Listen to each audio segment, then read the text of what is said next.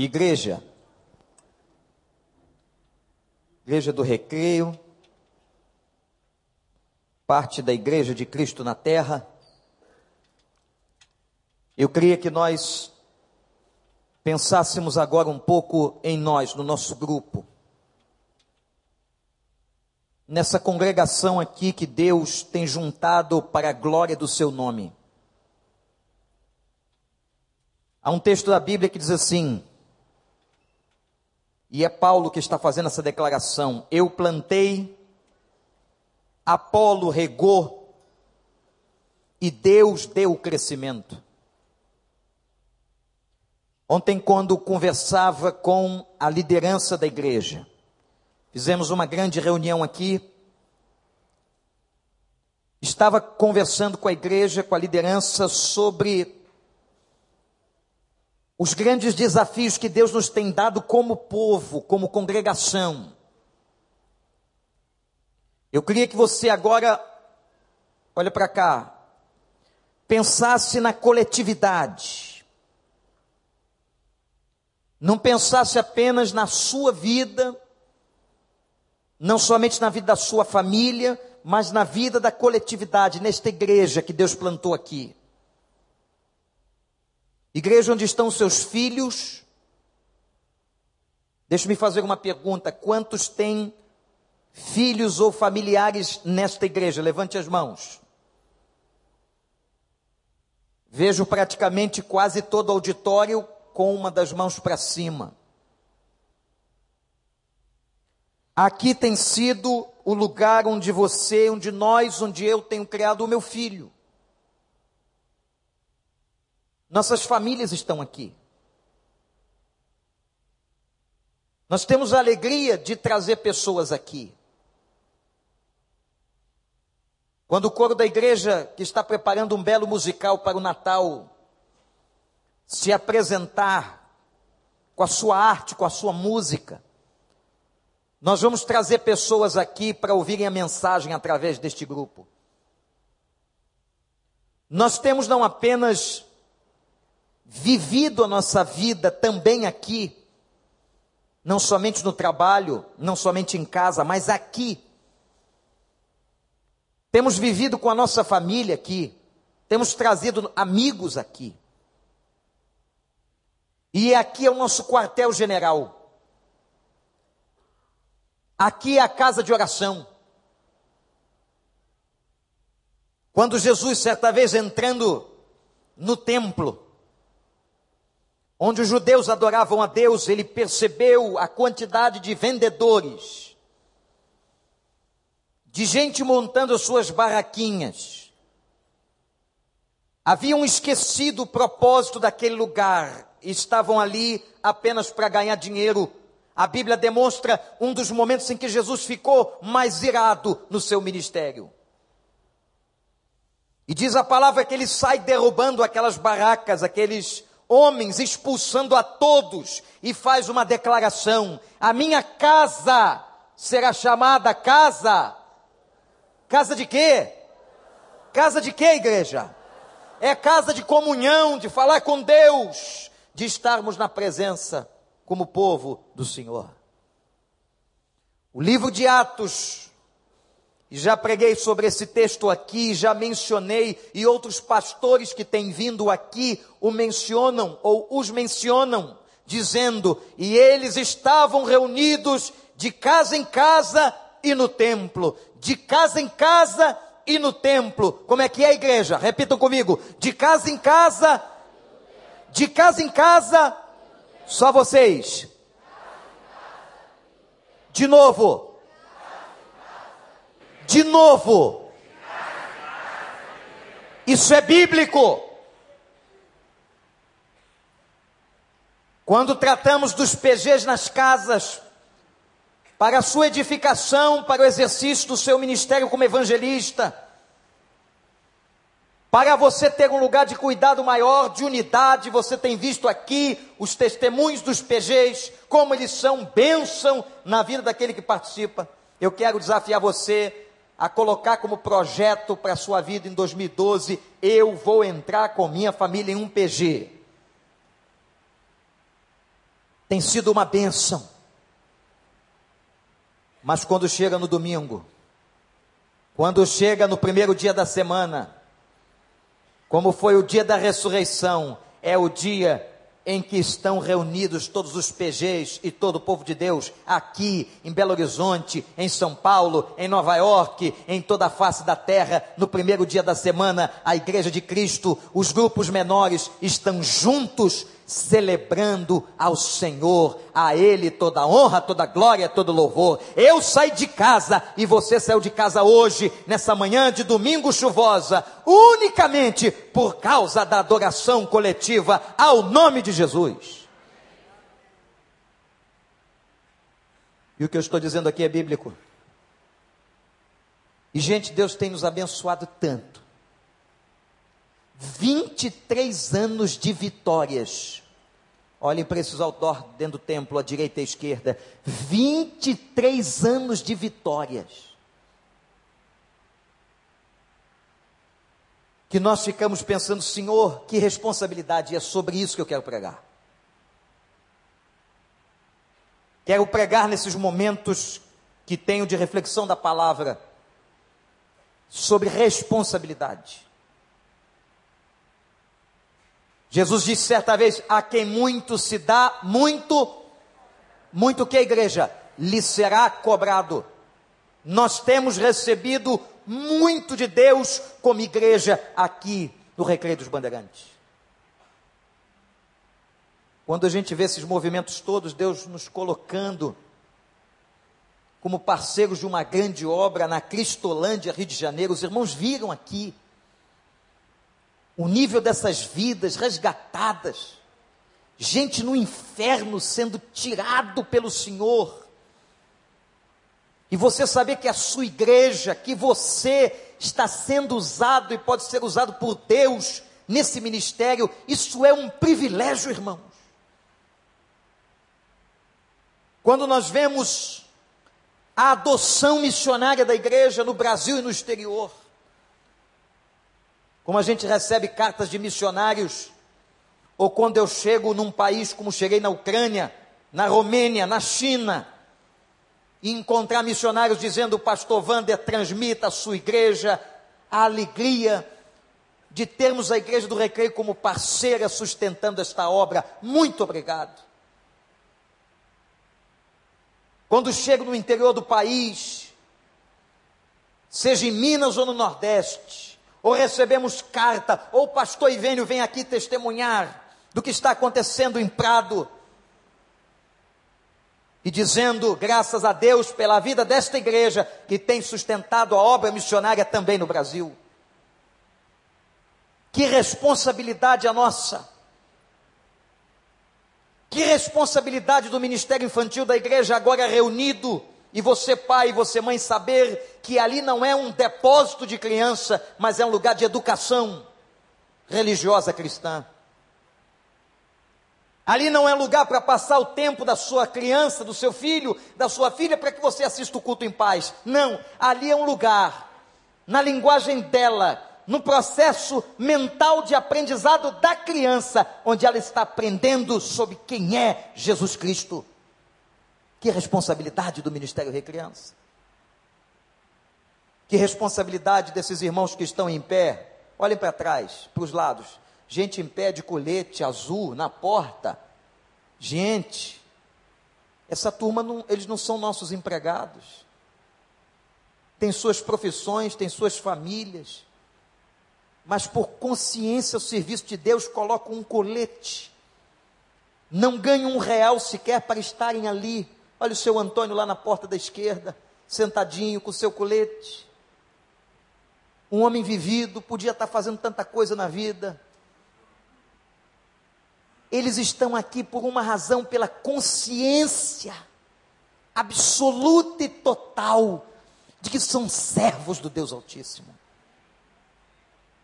Que responsabilidade a nossa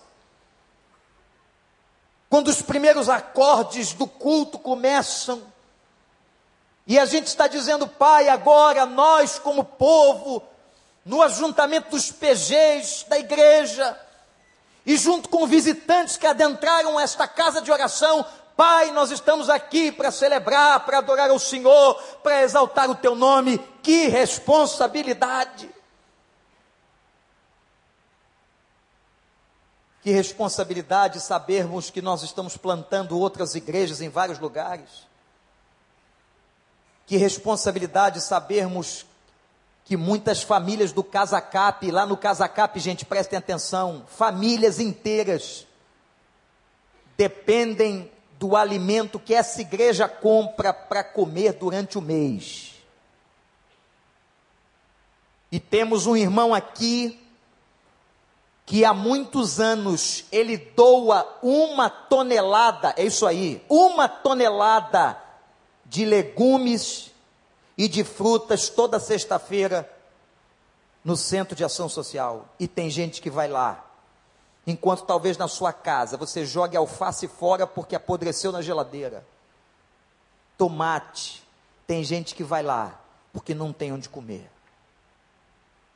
E você às vezes diz assim: Pastor, será que não é assistencialismo?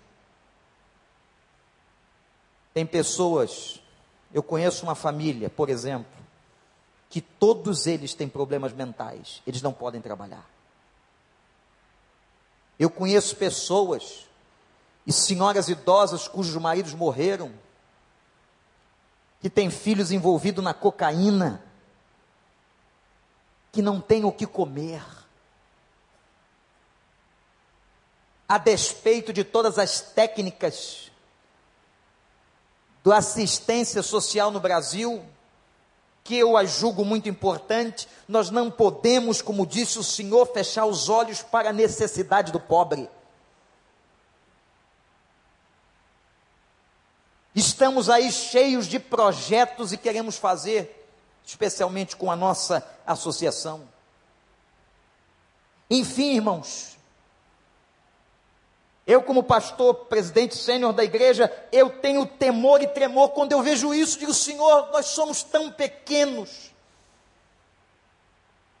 somos tão pecadores, somos tão frágeis. O Senhor nos dá uma grande responsabilidade. Porque nós não estamos lidando como uma grande empresa de pneus lida com pneu. Uma grande empresa de mecânica lida com máquina. Uma grande empresa de computação lida com computadores. Nós estamos lidando com vidas. Nós estamos lidando com gente. Nós estamos lidando com salvação de almas. Nós estamos lidando com fome, nós estamos lidando com dependência química, nós estamos lidando com problemas de família, nós estamos lidando com a coisa mais cara da existência, a vida das pessoas. Isso não é brincadeira, isso é sério e muito sério. A igreja não negocia produtos, como dizem os empresários e os consultores de empresas e administração, qual é o seu negócio? Perguntam eles aos gestores: qual é o seu negócio? O nosso negócio é gente. Nós estamos trabalhando com gente. E não só as nossas famílias, não só os nossos filhos, mas aqueles que entram por essas portas, ou aqui, ou no Casacap, ou aonde a igreja estiver, quando chega no Chile, ou quando chega na Cristolândia em São Paulo, ou quando chega nas ruas, ou quando chega num PG, nós estamos lidando com gente, isso é muito sério. Talvez alguns aqui não tenham a consciência da responsabilidade que está sobre os nossos ombros, e como eu digo, quando eu digo os nossos ombros, não é são, são apenas os meus ombros, não são apenas os ombros dos pastores ou da liderança, é, são os nossos ombros como igreja, como você, pessoa, indivíduo que faz parte deste corpo vivo. Nós somos corpo vivo de Cristo. Tem uma música que a gente canta, não sei se é do Daniel de Souza. Somos as tuas mãos, é do Daniel Robson. Isso aí. Somos os teus pés. Já cantaram isso? Somos a tua voz, quando a Bíblia fala que a igreja é o corpo vivo de Cristo, deu para entender? Somos nós que vamos, somos, somos nós que agimos, somos nós que pregamos, somos nós que tocamos, e quando nós estamos fazendo, estamos fazendo em nome de Jesus, é Cristo fazendo através de nós. Ele é o cabeça da igreja, mas é a igreja que vai, é a igreja que prega, é a igreja que fala, é a igreja que anda, é a igreja que se movimenta, é a igreja que vai fazer ao pobre, é a igreja que ajuda, é a igreja que vai ao campo missionário, é a igreja que canta, é a igreja, corpo vivo de Cristo, eu e você. Que responsabilidade! Senhor, que responsabilidade! Eu tenho orado a Deus, porque eu reconheço que num rebanho de um tamanho desse, não somos só, nós que estamos aqui, que fazemos parte do rebanho. Hoje à noite tem 80% do auditório que não veio de manhã. Quinta-feira, tem uma parte do auditório que só está na quinta-feira. Mas eu sei que talvez haja uma parte do rebanho que ainda não teve essa consciência de responsabilidade da sua responsabilidade. E mais, irmãos, eu tenho dito aqui, eu quero que você preste bem atenção, olhe para cá. Quando Deus te colocou num lugar, Ele tem propósito para você e para sua família naquele lugar. E eu vou dizer a você: você chegou aqui pelas mãos e pela autorização do Espírito Santo. Não se atreva a sair se não for vontade de Deus. E eu pregava aqui alguns domingos atrás, quando o autor da carta aos Hebreus adverte a igreja dizendo o seguinte: Não abandoneis a vossa congregação, como tem sido costume de muitos. Congregação onde Deus te colocou, onde Deus te plantou, onde Deus tem te dado o ministério. Nós não estamos aqui porque você acha o pastor Wanda interessante, porque a igreja é azulzinha. Não, nós estamos aqui por um propósito definido do Espírito Santo de Deus para nós. Você crê nisso? Crê mesmo? Que responsabilidade. Eu não vou ter tempo de pregar o texto todo. Mas o texto que Deus colocou no meu coração está no livro de Êxodo 17, sobre responsabilidade. Êxodo 17. Versículo 8.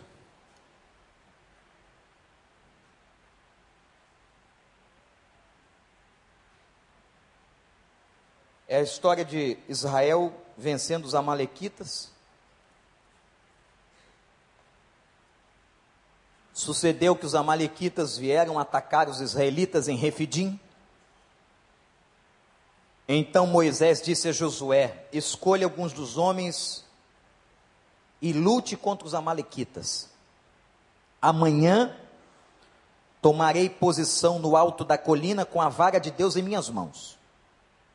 Josué foi lutar então contra os amalequitas conforme Moisés tinha ordenado. Moisés, Arão e Ur subiram ao alto da colina. Enquanto Moisés mantinha as mãos erguidas, os israelitas venciam. E quando eles abaixa, abaixavam as mãos, os amalequitas venciam. Quando as mãos de Moisés já estavam cansadas, eles pegaram uma pedra e colocaram debaixo dele, para que nela se assentasse.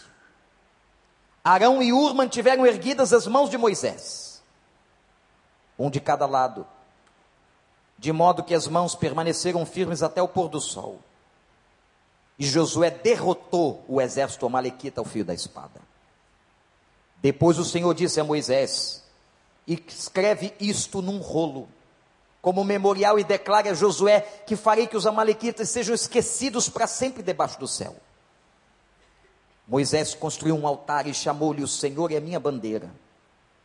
E jurou: pelo trono do Senhor, o Senhor fará guerra contra os Amalequitas, de geração em geração. A palavra que eu vejo saltar desse texto é responsabilidade. E eu quero chamar a responsabilidade agora a todos nós. E estou falando com a Igreja Batista do Recreio, estou falando com você. Porque a igreja não é o prédio, a gente sabe disso. Estou falando com você. O que me parece no texto é que há três responsabilidades muito explícitas. E eu quero que você as anote. A primeira responsabilidade naquele processo de luta contra os Amalequitas. E me deixem aqui lembrar uma coisa: Israel estava lutando contra os Amalequitas no meio do trajeto para chegar a Canaã. Olha que imagem linda, igreja. Irmãos, olhem que imagem linda. Nós estamos no mesmo trajeto para chegar a Canaã celestial. Nós estamos, depois que saímos do cativeiro do pecado, eles saíram do cativeiro egípcio, estamos caminhando nesta vida para chegarmos à nossa pátria, à nossa casa, a nossa morada não é aqui, nós estamos caminhando para casa, nós estamos indo para o céu, para a presença eterna do Senhor, nós estamos no trajeto, nós já temos a salvação, estamos só aguardando o tempo do Senhor nas nossas vidas. Mas enquanto não chegamos lá, temos lutas. Enquanto não chegamos lá, temos responsabilidades. Enquanto não chegamos lá, estamos na batalha espiritual. E aí, Moisés diz a Josué uma coisa muito interessante. Ele diz assim: escolham guerreiros para lutar. A pergunta que lhes faço, talvez muito simples de ser respondida, por que que não foram todos os homens de Israel? Por que, que Deus não disse a eles, ou Moisés transmitiu a Josué, levem todos os homens? Por uma razão muito simples, porque nem todos os homens estavam preparados. E ele diz: leve os guerreiros, separe os guerreiros Versículo 9: escolha alguns. E é assim que eu vejo a imagem da igreja. Na igreja nós temos dois grupos, eu estou falando da igreja de Cristo na terra e, consequentemente, falando da nossa. Na igreja tem dois grupos. Uns que estão preparados e vão à luta, outros que não têm condições de lutar. Estão tão envolvidos em si mesmos, ou talvez envolvidos em pecados, ou talvez envolvidos com seus próprios problemas, ou talvez com uma mentalidade de que estão ali só para receber. Ah, no meio do povo tem de tudo. Tinha um grupo que não estava preparado para a luta, não estava preparado para assumir a responsabilidade. Por isso que Moisés diz a Josué: leve alguns guerreiros, eles têm que ser guerreiros. Eu quero fazer uma pergunta muito simples, olhe para mim. Em que grupo você quer viver como servo e como serva de Deus. E aqui não importa a sua idade, não importa o tempo de batismo, de conversão, em que grupo você quer viver. Você quer viver no grupo dos alienados da igreja, dos omissos da igreja, dos que estão sentados apenas nos bancos da igreja, dos que vivem só para o seu ventre dentro da igreja, dos que chegam na igreja apenas para receber,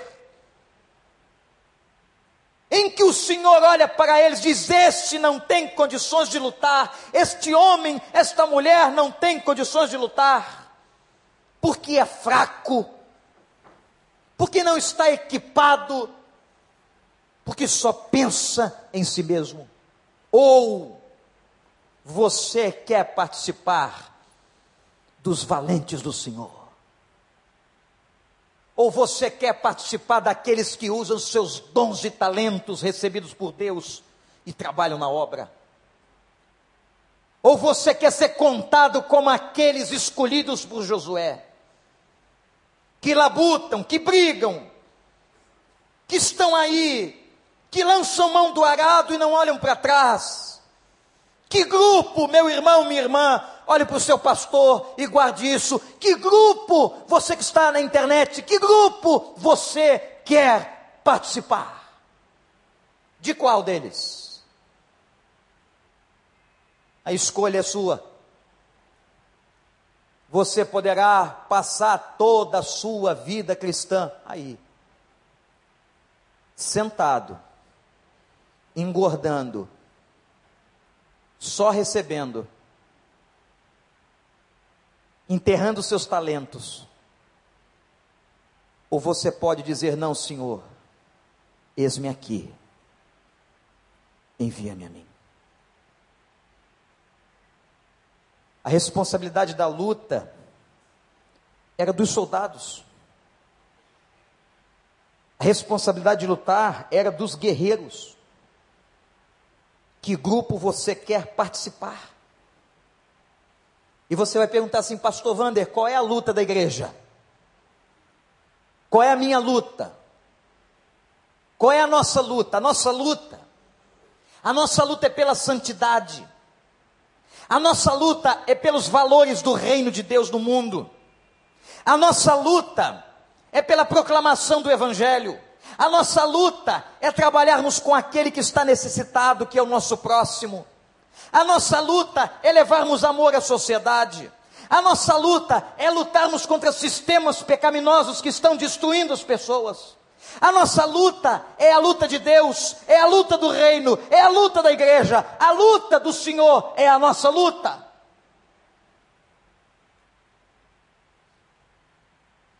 E eu volto a perguntar: em que time você vai viver? O diabo tem distraído tanta gente distraído, dizendo para você: olha, você tem muito problema, está vendo aqui? O pastor não sabe. É que o pastor não sabe, o seu problema é muito grave. Adia para amanhã, deixa para depois. Se envolve mais tarde. E com isso, gente, os anos vão passando as promessas de ano novo vão chegando, se renovando, e a pessoa olha para os últimos 10, 20 anos da sua vida e ela diz assim: Senhor, o que, que eu fiz com a minha vida? Ontem eu fui participar de um evento com alguns irmãos daqui, que foram membros comigo na Igreja Batista Barão da Taquara, onde me converti, onde fui adolescente, e foi tão bom. Estávamos ali celebrando 70 anos do nosso líder. Henrique César foi o líder na época eu era adolescente. Estávamos ali, muitos daqui, hoje, mas que juntos vivíamos lá. Crescemos ali, fizemos nossas bagunças ali. Mas ontem a gente relembrou tanta coisa boa que a gente fez. Não é, Sandrinha? Celcinho, Sara, Nilza, Tinoco, Nilza Garcia, tanta gente que hoje está aqui.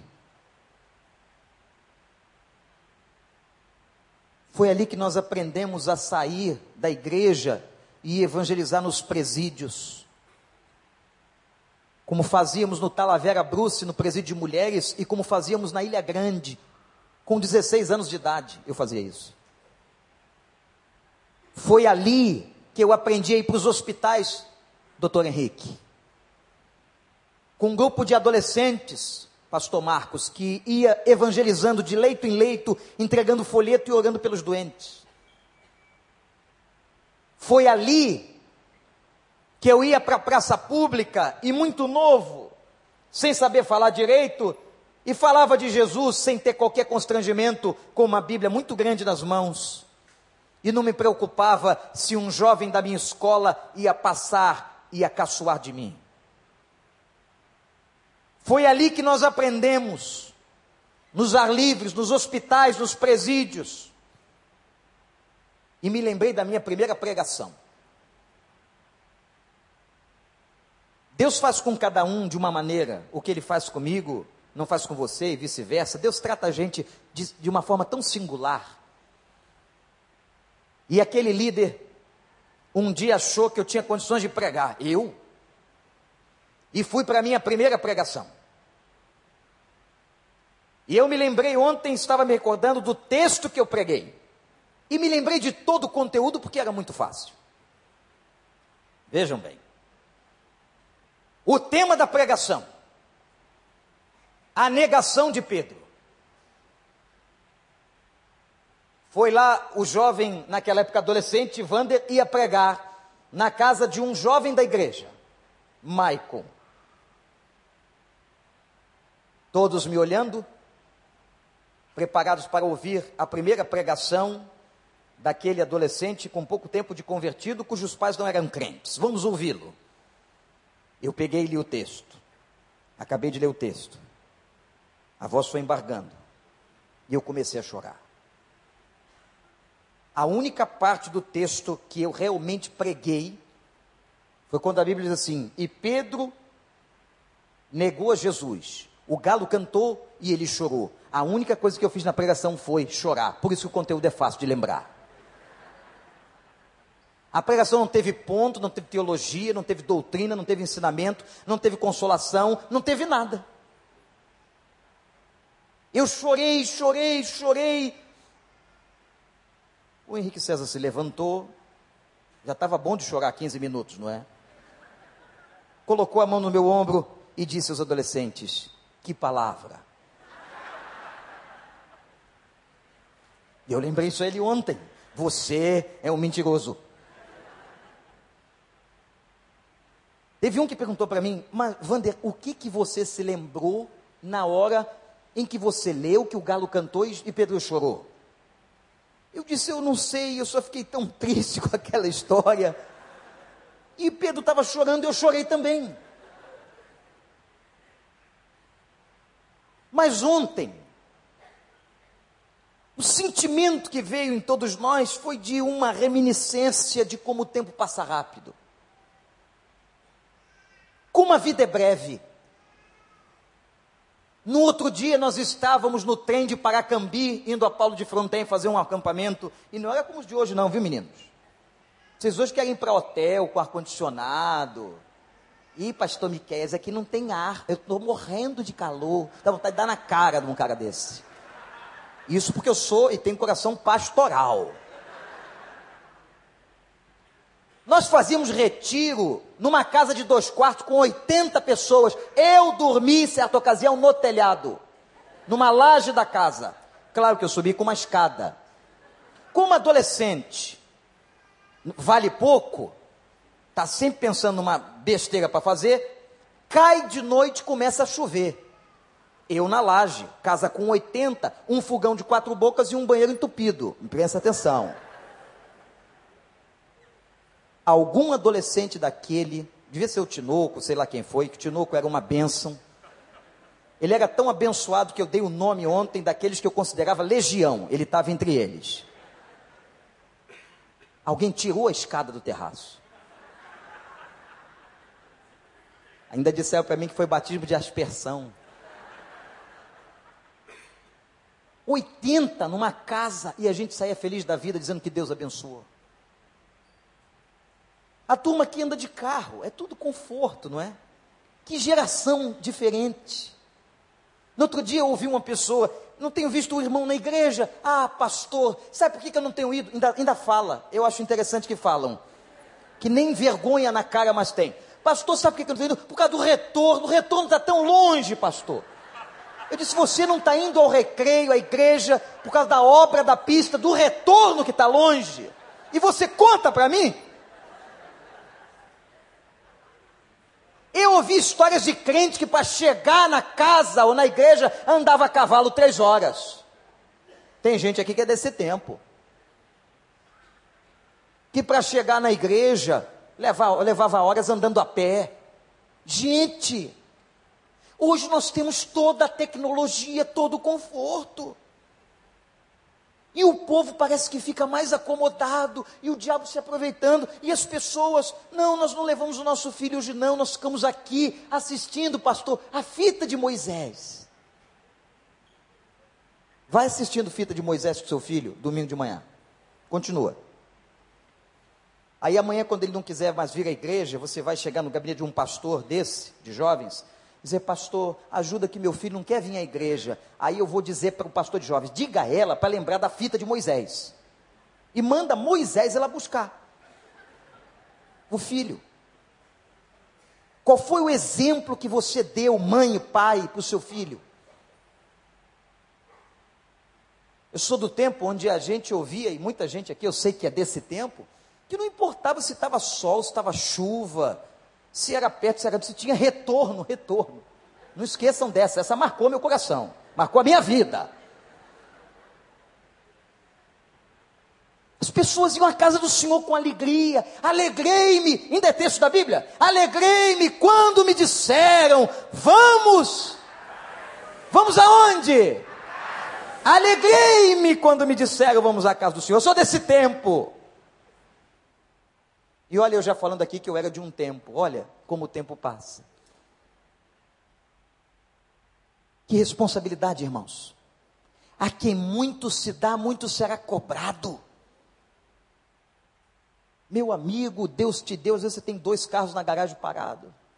Ou você tem condições de pegar uma van, um ônibus, para estar com o povo de Deus. Se está muito sol, está muito sol. Se está chovendo, está chovendo.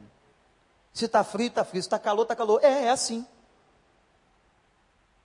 Quando encontrei o pastor, o pastor Anatoly, o Libomir, no leste europeu, o Anatoly dizia: Papai tinha que batizar a turma, na época do regime comunista, na União Soviética, tinha que batizar escondido. Não tinha pastor templo, não podia batizar as pessoas. O comunismo pregava o ateísmo. As pessoas eram ganhas no boca a boca, não tinha tempo para se reunir. Se reuniam escondidos na igreja secreta. Eu sim, e o batismo? Não, o batismo era entendimento do crente novo, que batizar era o portão de entrada na vida cristã. Eles queriam ser batizados. E sabe o que o papai fazia? Ia para um canto de uma floresta que tinha na Ucrânia, batizar as pessoas. Como? Menos cinco. Os caras imergidos na água gelada. A nossa aqui ainda tem aquecimento. Eu vou mandar tirar esse cano de gás que tem aqui. Água quentinha. E tem gente que pergunta, você acha que não? Quando é uma senhora, uma pessoa que está com pneumonia, uma senhora idosa, né? Ok. Mas você vê um cara, um marmanjo, todo bombado. O músculo do tamanho do meu pescoço. Né? A perna com a minha cintura. O cara, pastor, a água está quentinha. Gente, as coisas mudaram muito. Dá vontade de jogar pedra de gelo ali dentro, vamos aprender a ser homem. Na nossa época, o pai da gente dizia assim: você tem que ir para o exército. Lembram disso? Quantos aqui o pai mandou para o exército? Levanta a mão. Eu fui, meu pai mandou para o exército. Só que eu sobrei. e naquela época o meu tamanho era, eu era muito alto para a turma de soldados que tinha lá. Tá rindo de quê, Cristina? Vai para o exército, vai aprender. Comer lama, rastejar no chão. Ô oh, geração acomodada. Geração do pão na mão. E a gente está criando monstrinhos em casa. Filhos e filhas. Porque é tudo pãozinho na mão. Sabe que isso é trauma. Como eu ouvi uma vez um pai e uma mãe dizer: Papai e mamãe vai fazer por você tudo que não teve. Então, quer dizer, você tem um problema o seu passado, da forma que você foi tratado, aí você vai e trata de maneira errada o seu próprio filho. Aí chega lá no consultório do doutor Davi ou do doutor Henrique, aquelas crianças extremamente mal educadas, cheias de vontade, queriam dar na cara do médico. Sabe por quê? Porque dão na cara dos pais. E chegam aqui para dar na cara do pastor. Rodolfinho, já contei essa história, é muito engraçado. Rodolfinho era desse tamanho. Hoje é um homem. Sempre encontro o Rodolfinho por aí. Estava trabalhando aqui no outro dia num, numa loja. Rodolfinho chegou. Gente, está tá gravando isso, né? Vamos lá. Rodolfinho chegou e disse assim: Rodolfinho usava uma bota ortopédica de 200 quilos em cada pé. A bota dele era uma arma. E Rodolfinho virou, pastor, vou bicar tua canela. Falei, como é que é? Foi lá no templo antigo, tinha um jardim, que tinha umas 50 pessoas. Só que naquele dia, Rodolfinho deu um azar danado, que eu não estava bem. Rodolfinho disse, vou, pastor, vou bicar tua canela. Eu falei, ó, se você bicar minha canela, eu bico a sua. Gente, o Rodolfinho me chutou. Até hoje ele lembra disso e a gente ri junto. E ele caiu sentado na grama. Não me pergunte como, está gravando. Foi o vento do Espírito. Nunca mais Rodolfinho se esqueceu que não se chuta pastor na igreja. Com bota ortopédica de 200 quilos.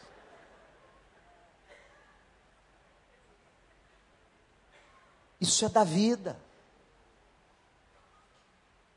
Que responsabilidade é a nossa quando nós estamos aqui com os nossos filhos, com a nossa família. Que responsabilidade aqueles valentes tinham de lutar. Estamos aqui para uma luta. Em qual grupo você quer participar na vida cristã? Dos alienados, dos reprovados, daqueles que ficam sentados, ou você vai assumir a posição de guerreiro do Senhor? Segunda responsabilidade do texto, eu só vou citar mais dois pontos. A responsabilidade de Deus. O Senhor disse: Eu vou estar com vocês. Eu quero dizer uma coisa, você, igreja, você, meu irmão, você, minha irmã, não duvide, o Senhor está conosco. O Senhor está com a tua vida. Por mais que você não entenda, por mais que você não o sinta, por mais que você não o perceba, por mais que o problema seja grande, por mais que a crise seja violenta, o Senhor está com você.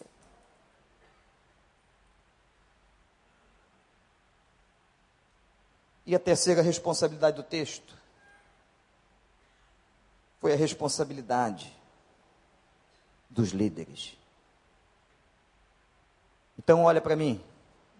A responsabilidade do povo, a responsabilidade de Deus, que nunca falha, a responsabilidade dos líderes. Enquanto o povo lutava no campo de batalha, Moisés subiu a colina. Onde estava sendo vencida a batalha contra os Amalequitas? Onde? No campo não na colina. Porque diz a palavra: quando Moisés levantava a vara, Israel vencia. Quando Moisés abaixava a vara, o Israel perdia. A vara do homem de Deus, aquela vara simbolizava a autoridade de Deus, a autoridade do homem de Deus, do líder de Deus, que estava ali diante de Deus, e Deus lhe manda levantar a vara, e ele com a vara para cima, a vara no alto que estava nas suas mãos, eles venciam a luta. A batalha da igreja não é ganha pela igreja, a batalha da igreja é ganha pelo Senhor da igreja. Amém. Líderes, subam os montes e segurem, olhem para mim, a vara do Senhor. A vara da autoridade é a sua palavra. A vara da autoridade é a sua lei. A vara da autoridade é aquilo que ele diz a você. A vara da autoridade de cada líder. E cada líder terá autoridade se tiver, ler e viver esta palavra.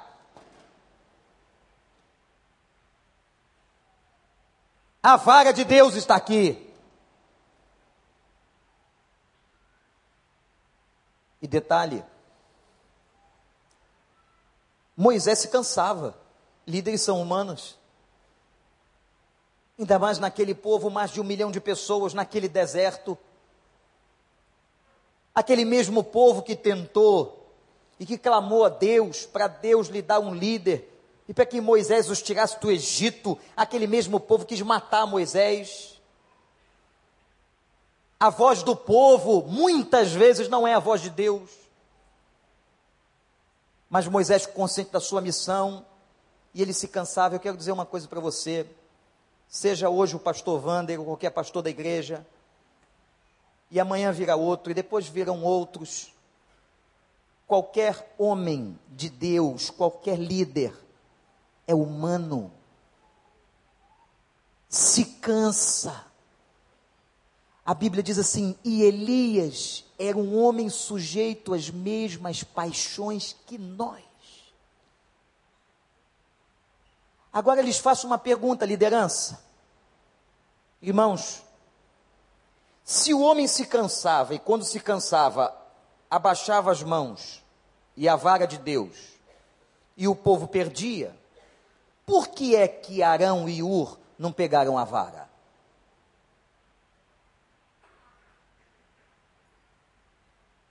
Por que é que Arão e Ur está cansado, Moisés? Deixa que eu seguro.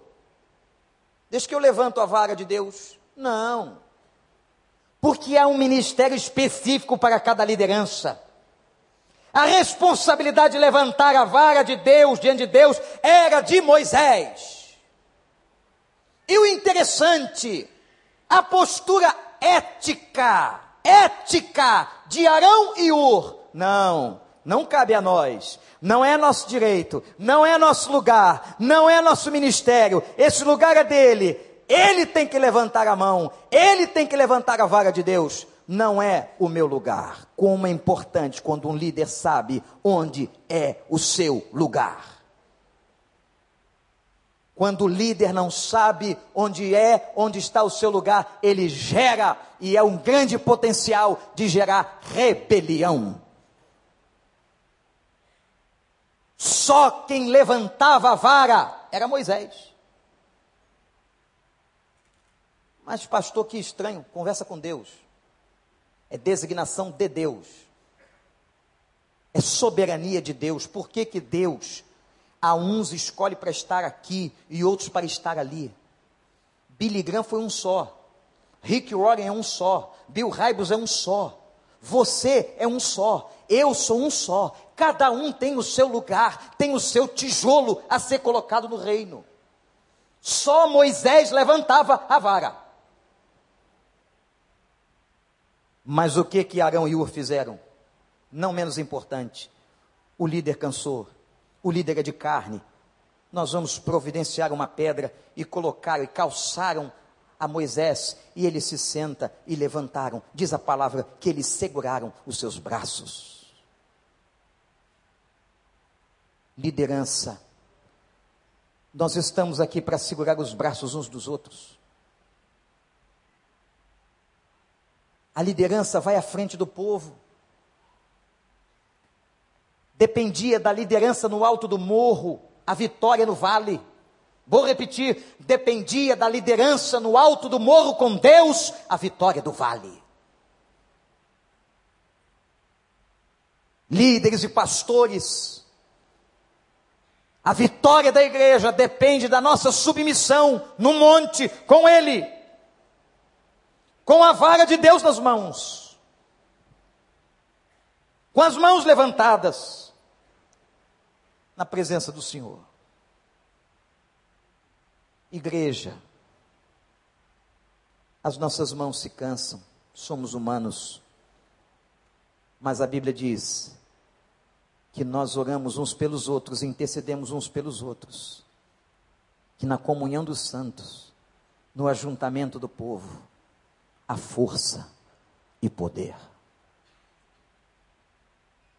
A Bíblia diz que eles venceram os Amalequitas, uma equipe no morro, outra equipe no vale.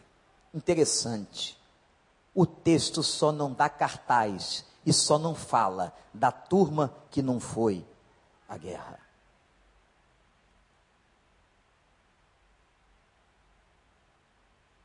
A gerência do trabalho vinha do alto do morro. Responsabilidade dos líderes. Há três níveis de responsabilidades no texto. A responsabilidade da igreja na luta. E eu volto a perguntar: em que time você quer jogar? O dos acomodados, alienados e apenas sentados nos bancos das igrejas? Ou você quer jogar no time dos varões valorosos que Deus pode chamar para a batalha que vem. Vem você que eu quero, vem você que eu quero, vem você, vem você, vem você. Você quer ser escolhido para essa batalha? Coloque-se hoje diante do Senhor. Há uma responsabilidade dos líderes. E é uma responsabilidade do nosso Deus, que nunca vai falhar. Vamos orar. Eu queria que você respondesse apenas uma pergunta nesta manhã. Qual dos dois grupos você quer participar? Se você vai participar do grupo dos covardes, incapazes, ou se você vai participar do grupo dos valentes que neste momento, em nome de Jesus, você dê uma resposta a Deus. Uma. Se você que está aqui é líder de um ministério, de uma área da igreja, dê uma resposta a Deus: que tipo de líder você quer ser? Um líder fiel ao seu povo e à sua liderança. E que você, líder, peça a Deus agora, Pai, afasta do meu coração qualquer sentimento de rebelião. Seja você líder de PG, líder de ministério, membro da diretoria, seja o que for, afasta, Senhor. Mas eu quero viver como líder no centro da tua vontade. Dê uma resposta. Nós vamos estar cantando um hino em oração. E nós vamos fazer o seguinte. Vem aqui, Robson. Fala do estandarte da igreja. Interessante que. Qual foi o nome qual foi o nome que Moisés deu àquele lugar? Qual foi o nome daquele contexto? O Senhor é a minha bandeira, é a minha flâmula, é o meu símbolo. Você está orando? Estamos de olhos abertos orando. Eu vou fazer um convite a você. Responda ao Senhor. Se você hoje pela manhã independente de qualquer coisa, das suas crises, dos seus problemas, das suas perdas, independentemente de qualquer coisa. Você quer dizer para Deus, Pai, eu quero ser escolhido como valente desse exército. Que você cante este hino de pé. Mas só faça isso se honestamente, fazendo voto a Ele, você quer ser um valente do Senhor, na obra do Senhor, no reino do Senhor. Vamos cantar